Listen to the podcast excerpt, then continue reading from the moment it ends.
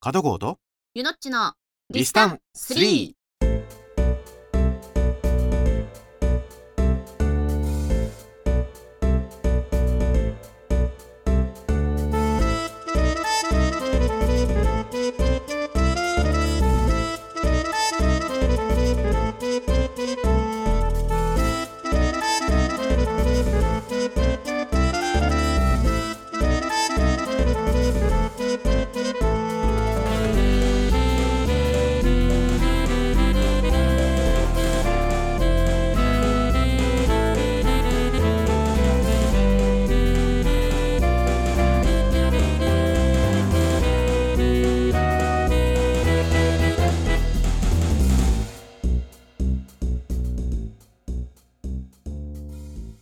2月3日土曜日はい21時となりました皆様こんばんははい皆さんこんばんは加藤浩とゆのっちのリスタン3の時間でございますははーいい本日もどうぞよろしくお願いしますお願いしまますすいやー寒いですねうーん今日も朝6時からやって んねんいやーもう朝6時あかのらよねそんなことはリスナーには全く関係な いからまあねうんいやー収録時間ってだいたい10時からなんですけど ね普通一般企業はね そうそう大体皆さんお仕事って9時10時が多いですよね今日朝6時入りで6時からですよあのその割には加藤浩さんが元気ですねまあね結構早くから起きてたんで僕2時ぐらいから起きてたんですけど マジでマジでマジで ごめんなさいねいやいやいやいいんですけどま ねあちょっとね諸事情ありましてこんな時間からやっておりますよ。そうなんでね直前に起きたら絶対寝てる時の声になっちゃうからと思って早起きしてウォームアップしてやってる嘘んですつけどけーいやいやほんまやっちゅうね嘘いやいや今回はでしょ、んまあ今回はねよく寝起き声で出てくることあったじゃんいやいやいやそれで しそれでも失敗した経験からや 学んだのですか学んだわけです よ、ね、大変でした本当にね、はいいやーというわけでね今日も行きましょうねはいはい、えー、加藤校とゆのっちのリスタンス3では皆様からのメッセージ、リクエスト、情報つぶやきなどたくさんお待ちしております。直接送る場合のメールアドレスはリスタンアットマーク成田 .fm 綴りは listan アットマーク narita.fm ですラジオ成田ホームページ、あるいはプラン B のホームページのメッセージの項目からコメントを送ることもできます。 X、旧 Twitter は、ハッシュタグ、シャープ、カタカナでリスタンでツイートできます。また、ラジオ成田はインターネットからでも聞くことができます。サイマルラジオからなら全国どこにでも聞けます。周波数 83.7MHz でどうぞ最後までお楽しみください。はーい。はい。えー、と、この番組ってさ、うん。収録なんですよ。そうですね。そう収録で前回の通常回ってさうん。 1月の6日に流れたやつうん。が12月に撮ってるんですよ。まあそうですね。うん。そうで普通にさ「明けましておめでとうございます」って言っちゃっててうん。 1月まあ12月の末からいろいろ大変なことがいっぱい起きてたじゃないですか。うん。あの高島屋のケーキが崩れてたりとかさ うん。あとはあの16番があのけん玉を失敗したりとかさ、うん。ね、で1月1日に震災ですよ。 うん。で1月の2日にはあの航空機事故がありましてね。ねえ地震と航空機事故の対比の うん内容として、けん玉の失敗とかケーキ崩れたのの、よくそれを出せますね。 いやいやいやいやいやいや、本当にね、あの、震災後初なんですよ、今日。うん。震災後初の収録なんですよ。はい。なのでね、あの、被災された方うん。に、えー被災されてね、あの、今、おそらくまだこう、避難所で避難してる方などもいらっしゃると思うんですよね。まあもうね2月で1ヶ月経ったことになってるだろうけれどうん。いでやーまだまだ影響は続いていると思います。すね。おお見舞いうを、ん謹んでお見舞いを申し上げます。はい、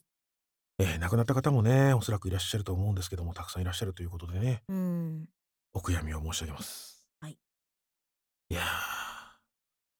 当にねどうしてもラグがあるんでねうんうん1月6日に結構結構まあ通常のテンションでねまあやってしまったんで予見できたわけではないですからね。まあなあ、うんまあ、そのその辺の事情はおそらく皆さん分かっていただいてるとは思うんですけど、うんまあ、だからといって今日の放送をねその底辺のテンションでやるわけにもいかないし、まあそうですね。うんね、ただただこう日々流れてくるその震災のニュースにねうん、 これ収録時点でまだ1月上旬なんですよ実は。そうです。そうなんですよねなので非常に我々もね心を痛めております。はい。うんどうしたもんかいなと。うんどういうテンションでこの番組やったらいいのっていうところでねうん。ちょっと困ってるところはあるんですがなあ、あうんのーまあかといって暗いテンションでやる番組ではないとそうそう思っておりますので我々そうとしてはそのエンタメをお届けするということで振り切ってやりたいと思います。あの元気出してっていうねうんこういうバカな人たちもいるので元気を出してくださいよこれ聞いてっていう気持ちでやっておりますんで、うんええまあ、ちょっと暗い気持ちになってる方々に少しでも明るいものをお届けできたらなと思っております。はい。うん、本当にあの被災された方ね辛い思いされてる方の慰めになればいいなと思っております。はい。というわけで、えー本日は通常テンションでいきます。はーい。では本日のテーマいきましょう。はいはい。はい、ガンダム原理主義。ガンダム原理主義についてということでお話ししたいと思います。はーい。いやー、多いね、ガンダム原理主義者。うん。まあガンダムいいんだけどさ、でも待ってガンダム原理主義って何よそもそも、もうなんか、ガンダムこそ全てみたいなさ、うん、ガンダムこそ思考みたいな、うんガンダム以外認めないみたいな、うんそういう人がいるんですよ。待って加藤浩さんはガンダム原理主義者なの、うんうんガンダム嫌いっていうか、うん、ガンダム原理主義者は嫌い。うん、ガンダム自体は名作ですけどね。うんうん、ガンダムってさ、うん続いてるじゃん、今でも。そうねうんガンダムという冠のついた作品が全くもって別物だったりするんだけどうん続いてんじゃんうんだからやっぱりガンダムは素晴らしいみたいなさうん人が多くてほアニメーションの歴史においてううんガンダム以前とガンダム以後にやっぱ分かれると思うのうんそれぐらいガンダムってエポックメイキングな作品っていうかすごい作品だとは思うんだけどまあ影響力大な作品ってことは間違いないと思うよそうね、うんうん、すごい発明もいっぱいあるしうんやっぱ富野義行っていう人の非凡な才能が発揮されたうんとんでもないモンスター的作品だとは思うんですけどね。うんうん、そうなんだけどガンダムが思考かっていうとうーんっていう庵野監督が映像とか作品を作ることについてガンダムが常識でうんイデオンは基礎っほうて言ったっていう話もあるぐらいでうんだから庵野さんにとってガンダムとイデオンって絶対外せない作品だったりするらしいんだけどうんあのスタジオからの新入社員がねうんあのガンダムは見てるんですけどイデオンは見て,、ね、見てないんですみたいな話をしたらうんそれはいかんと。うんでそのスタジオからの地下室に映写室があるんですって映写ルームがあるんですってうんそのちょっと来なさいっつってうん安野さんたちがにこう新入社員がそう地下地下室まで引っ張られていって、うんそこで突如イデオンの上映会が始まってうん生オーディオコメンタリー付きでずっとイデオン見せられたって話は有名ですからねへえものづくりする人間としてはイデオンは絶対見ておかなきゃいけないうんということらしいんだけど、うんガンダムはもう常識だとうんガンダムの影響を受けてない人の方が少ないぐらいでうんそれぐらいガンダムってもう常識本当に常識になりつつあるんだけどうんうん。ガンダム以外はじゃあもう全部認めないと。っていう考えの人もいるだろうしガンダム原理主義ってそういうことで、ね、うーんガンダム以外はゴミですってことで、ね、それそれってファーストガンダムはいいってこうんうん、ガンダムシリーズがってこと。とうんだから境界線機認めませんみたいな。まあ、うん境界線機認めないは俺も賛成なんだけど さ。そうそうそうそうそうそうそう別にそれはその人の趣味嗜好だ からそうな。まあそうそうそうだからうんじゃあガンダム以外にも名作っていっぱいあると思うボトムズもそうだしうんダグラムだってそうだしレイズナーだってそうだしうんそれこそ同じ富野監督のイデオンだってそうだしうんでもガンダム以外は認めませんうんガンダム以外ゴミですっていうのがガンダム原理主義やねんうんダンバインはザブングルはうん同じ富野監督の作品だけどうんザブングルは続いてないしダグラムも続いてないしガンダムは今未だにシリーズが続いてるからやっぱりガンダムが至高の作品なんだよっていうのがガンダム原理主義うんどうなんそれって思うのよねそういう人が本当に多くてうんでパもトレーバーとかもあるじそゃないでれすだかけやっぱりその作品っていうのがうん与えてる影響というのが大きいということの証でもあるよね。富野さんが最初に作ったファーストガンダムっていうのがいかに偉大な作品であるかということなんですようんもちろんその偉大な作品であるということに異論はないのようんすごい発明がいっぱいあるんですよガンダムって、うんもう本当に上げ出したらキリがないんだけど、うんあの水入りのねうん水入りの理論とかね、うんうん、要するにガンダムが出てきてシャアシャアのザクが出てきてうん戦うんだけどうん必ず決着がつかないのようん決着がつかず必ず水入りなんですようんそれが大気圏突入だったりとかはいはいはい。た弾切れだったりとかうんそうでもそれが太古の昔はさタイムボカンだったらうんドロンジョ一味3人組がうんドカーンって爆発して覚えてやがれって去っていくっていうさうんそれで住んでたものがうん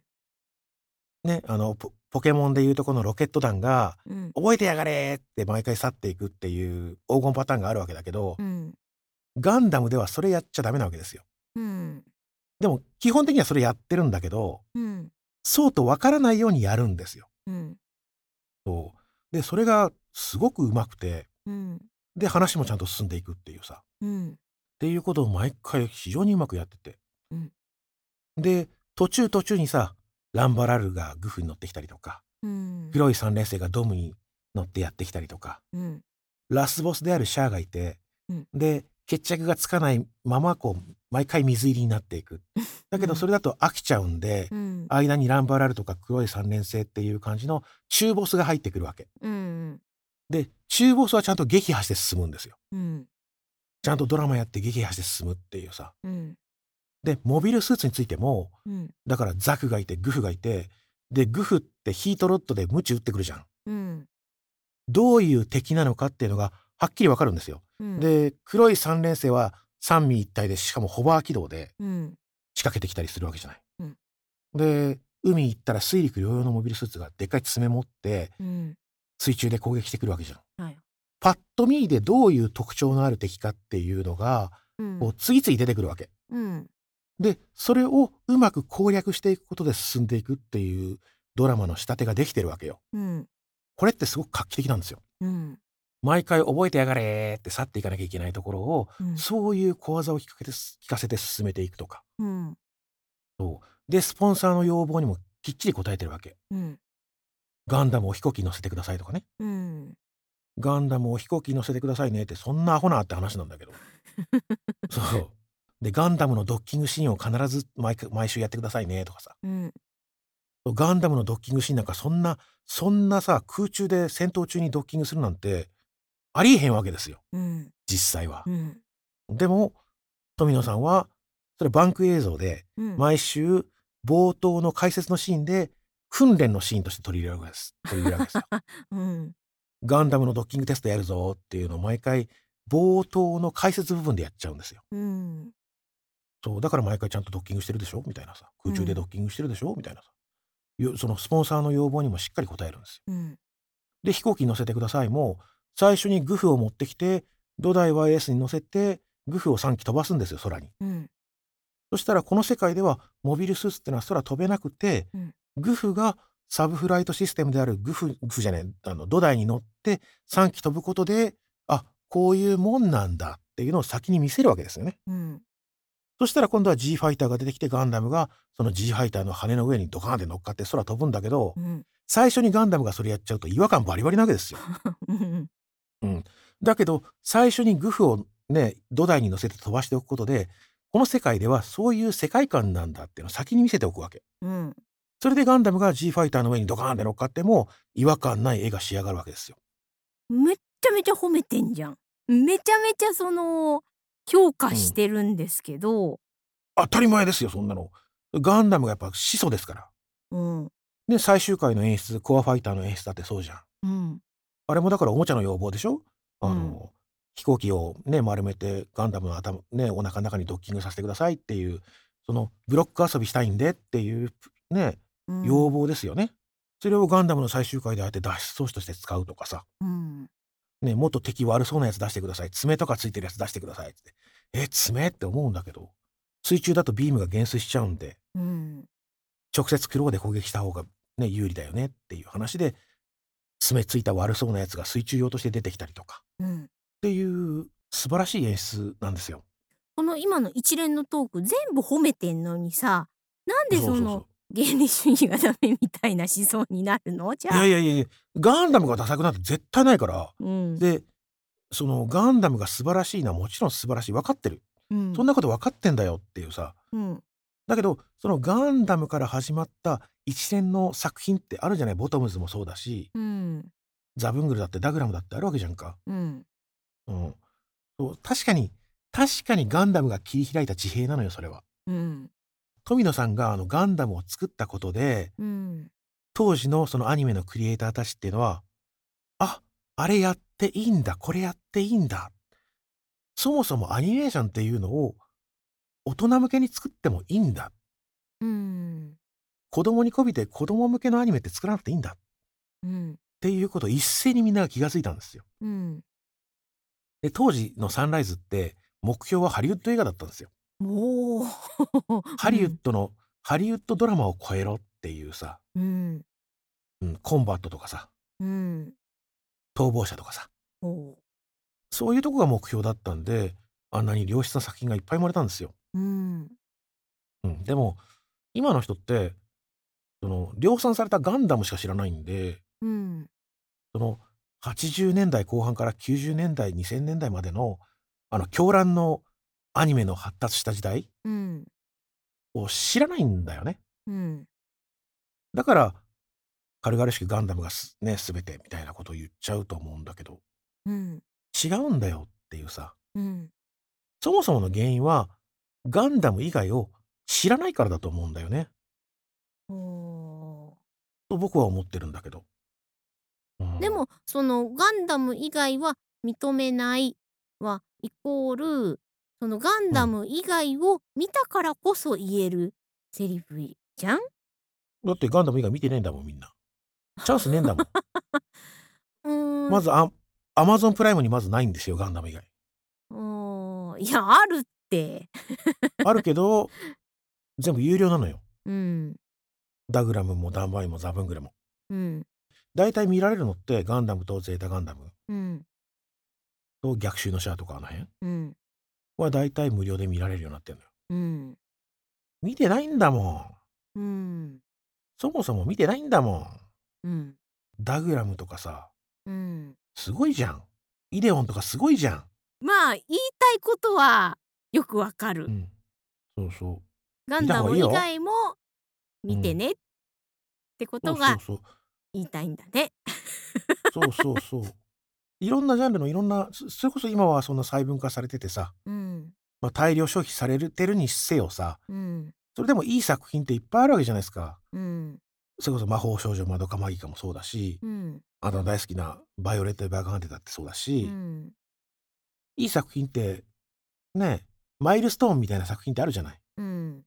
それもでもでも全部否定されちゃうのはよろしくないと思うの私、うん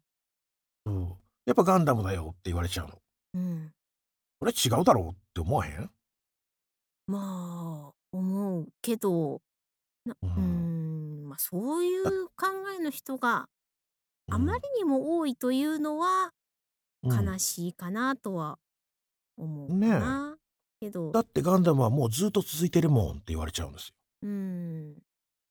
そういやいやいやいやいやそれはもうガンダムというブランドがあって売れるからでしょっていうプラモデルが売れるからでしょっていう話なんだけどうんうんだけどそうそうそういう商業的な話は抜きにして、うんやっぱりガンダムという作品が素晴らしいからだと思うんですよねみたいなこと言うんですよ。 うん青川いやいやねえまあガンダムが素晴らしいのに人に異論はない強ですよ要しなければいいんじゃないどうも分からへんけどねガンダムが素晴らしいことに異論はないですようんでもそのガンダムから始まった一連の作品って僕はやっぱり素晴らしい作品いっぱいあるんでうん見てほしういんでそういう人ってガンダムしか見てないのようん何見たらいいのか分かんないしうんそもそも無料で見られるコンテンツの中にないのようんうんうんそうだからちゃんと見てほしいそういう人ガンダム原理主義の人たちにこそ見てほしいうんボトムズとかザブングルとかうんダンバインとかイデオンとかと思ってるんですようんまあでも食わず嫌いだうなんと思うんだけどねううんんそう食わず嫌いもったいないよってことですかねそうですねうんそうってことで合意にオチをつけましょはい、うガンダムって素晴らしい作品ですうん、でもガンダム以外にもとっても素晴らしい作品いっぱいあるので、うんうん、食わず嫌いじゃなくてもっといろんな作品に触れてほしいですそうですね特にアニメに馴染みがない人うんガンダムだけ見てるけど、うんアニメーション作品にあまり馴染みがない人うんもったいないですうんぜひ食わず嫌いせずに見てみてください。うんうんいい作品いっぱいありますから、はい個人的に私に聞いてくれれば、おすすめ作品、いくつか見繕わせていただきますんで、ぜひ、はいうん、見てください。お便りもお待ちしておりますお待ちしております。ってとこですかね。うんもうどこ使っていいのかちょっとわかんないけど、今日のさ、今日のトーク、失敗だ な。いいじゃない今日のの別に今日のテーマめっちゃめっちゃ喋ってるんやけど、多分、すっげえ短い可能性あるけど。うん中間ハブにいきなり結論に行ってそうで怖いわそうそうそうそう。すっごい短くなってる可能性ちょっとあ高いと思うんですけど、うんええそういうことでした。はい食わず嫌いせずにいろんな作品に触れてみてくださいとそうですねいうことですね。幅広い視野を持ってくださいっていう話とでいしうこたとですかね。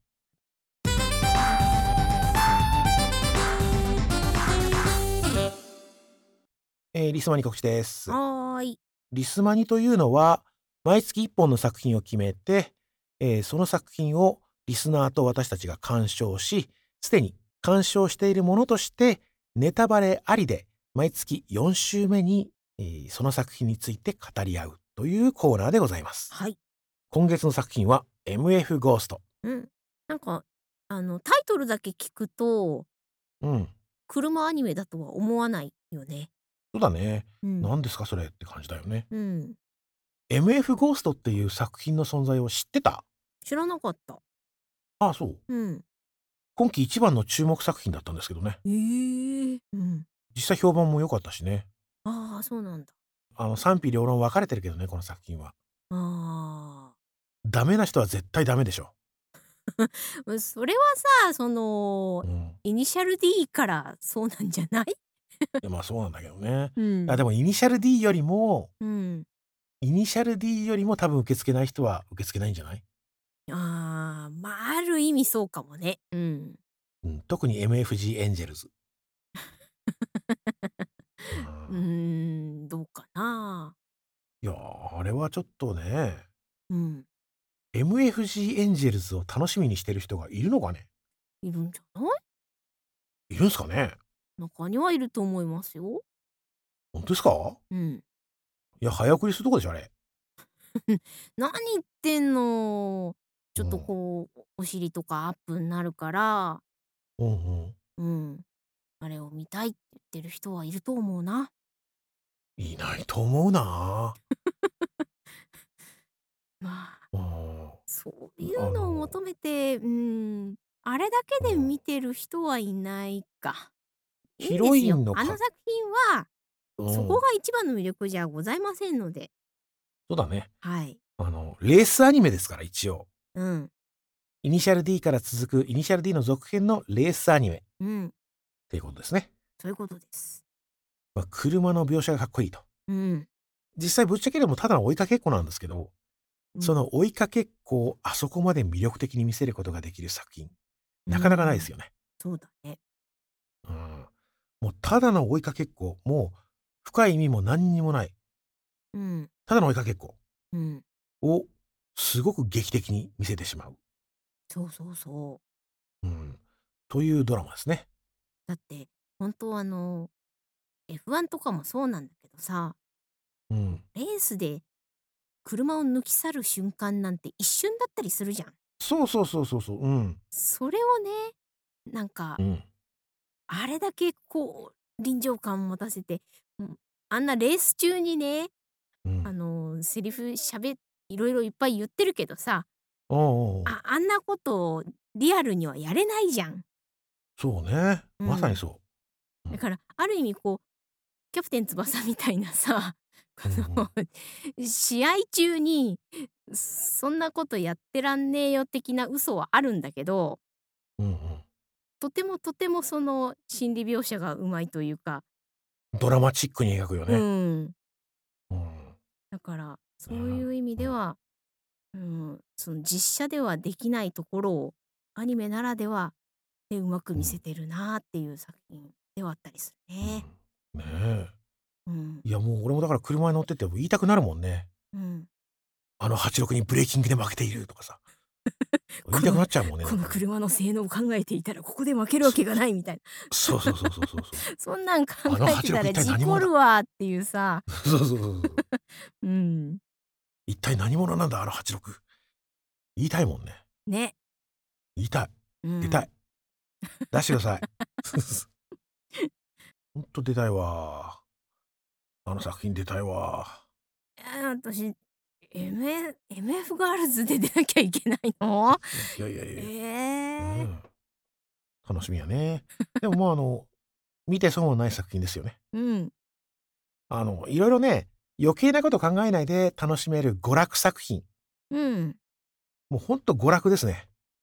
結構スカッとしますねですね。うんうん。余計なこと考えなくてもいい。もう頭空っぽでいいうん娯楽作品ですね。うん。なので、ぜひご覧ください。はいで、MF ゴースト1クール目ね。あ、これ2クール目がもう確定しててるんで、そう。最初の、えー始まりの1クール目なんで、ぜひ見てください。そうなんですね全12話になっております全12話なんでね。お楽しみに。はい。では、えーリスマに告知でした。はーい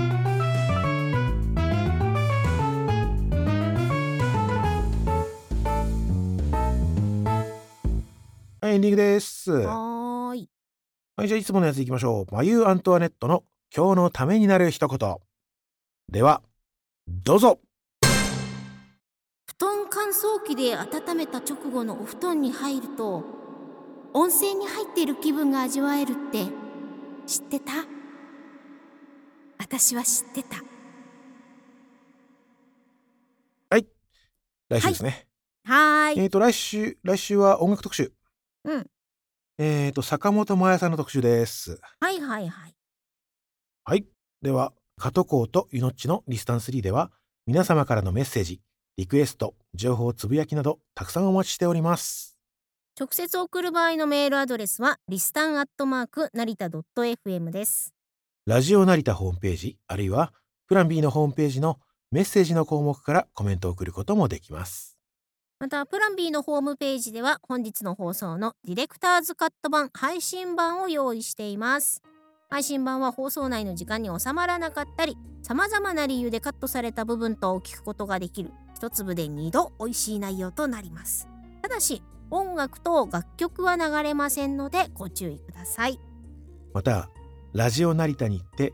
毎週月曜日の24時台から再放送もありますんで再放送を聞ける方は聞いてみてくださいはいそして番組では協賛していただけるサポーターを募集しております番組サポーターについて詳しくはプラン B のホームページをご覧くださいはい、お願いします。はい。この番組はナレーション、イベント、司会等のお仕事を受けたまわります。プラン B の提供でお送りいたしました。それではまた来来週